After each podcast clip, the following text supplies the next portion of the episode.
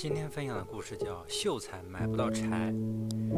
一个秀才去买柴，他对卖柴的人说：“核心者过来。”卖柴的人听不懂“核心者”三个字，但是听得懂“过来”两个字，于是把柴担到秀才面前。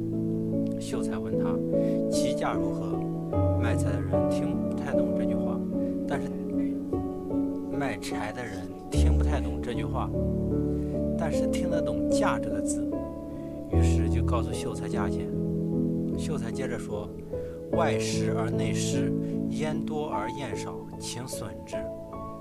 你的木柴外表是干的，里面却是湿的，燃烧起来会浓烟多而火焰小，请减些价吧。”就这个意思。